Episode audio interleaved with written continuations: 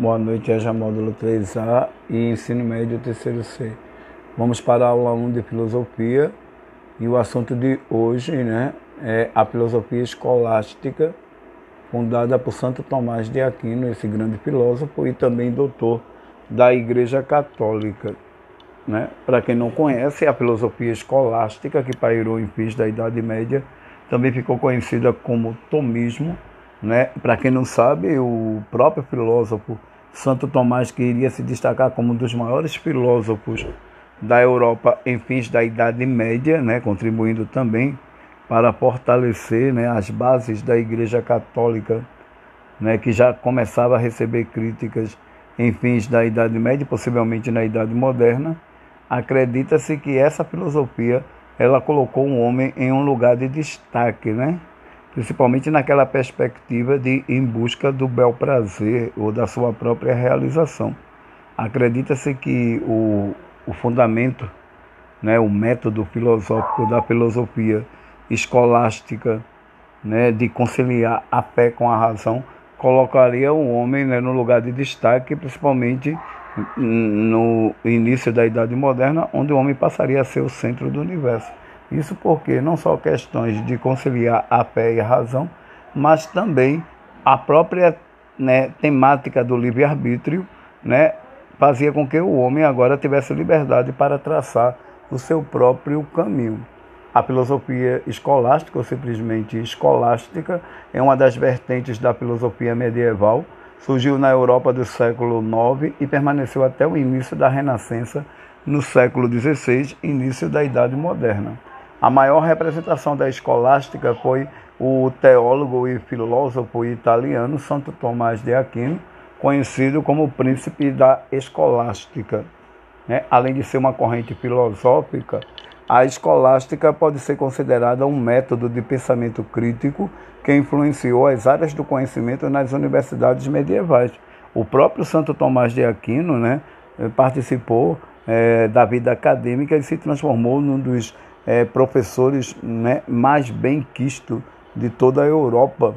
Né? A maior parte dos nobres e padres que foram alunos de Santo Tomás de Aquino tinha orgulho de passar pelas mãos e, né, e pelos ensinamentos desse grande mestre dessa filosofia que iria trazer tendências de mudanças para a Europa em fins da Idade Média. Há quem diga que a própria mentalidade do livre-arbítrio né, a busca da realização, a, a, a preocupação do homem em se colocar em o centro do universo, vai contribuir também para o advento do capitalismo e o avanço burguês na Europa em fins da Idade Média, quando essa classe passaria a se dedicar às é, necessidades é, econômicas né, voltadas para as atividades comerciais. E nesse método de aprendizagem, diversas disciplinas né, estavam inseridas no currículo, as, as quais estavam divididas nas universidades em trivium, né, onde já se abordava a necessidade do estudo da gramática, da retórica e da dialética. O outro é, vertente, né, outra divisão do estudo nas universidades era o quadrivium, né, que onde o estudante estudava aritmética, geometria, astronomia e música. Possivelmente, né, é, o curso na universidade era dividido em trívio e quadrívio e possivelmente levava entre sete a oito anos para se formar. E acredita-se que as universidades, as universidades que surgiram na Europa medieval, principalmente em fins da Idade Média, ela foi influenciada principalmente né, por essa corrente filosófica chamada escolástica, onde não só o próprio Santo Tomás de Aquino, mas o próprio Alberto Magno né, contribuiu bastante para a difusão da escolástica ou do próprio tomismo. A escolástica foi uma filosofia que esteve inspirada nos ideais dos filósofos gregos Platão e, sobretudo, deu ao o seu discípulo de, é, Aristóteles né, como um dos maiores influenciadores desse tipo de filosofia, além de ter uma fundamentação cristã baseada nas revelações contidas na Bíblia Sagrada. Lembre-se que na Idade Média né, a igreja possuía grande poder e comandava diversos aspectos sociais, políticos e econômicos. Santo Tomás de Aquino foi o principal filósofo dessa corrente. Segundo ele, o segredo era racionalizar o pensamento cristão, ou seja, refletir sobre a aproximação entre fé e a razão. E dentro dessa perspectiva, ele deu base para que a maior parte, né, principalmente dos letrados intelectuais da Europa, né, criasse uma consciência onde o homem já poderia né, utilizar-se de questionamentos e até mesmo observar aquilo que o estava né, incomodando. Possivelmente, a, a filosofia escolástica ela é uma grande difusora né, de colocar o homem no centro né, do universo.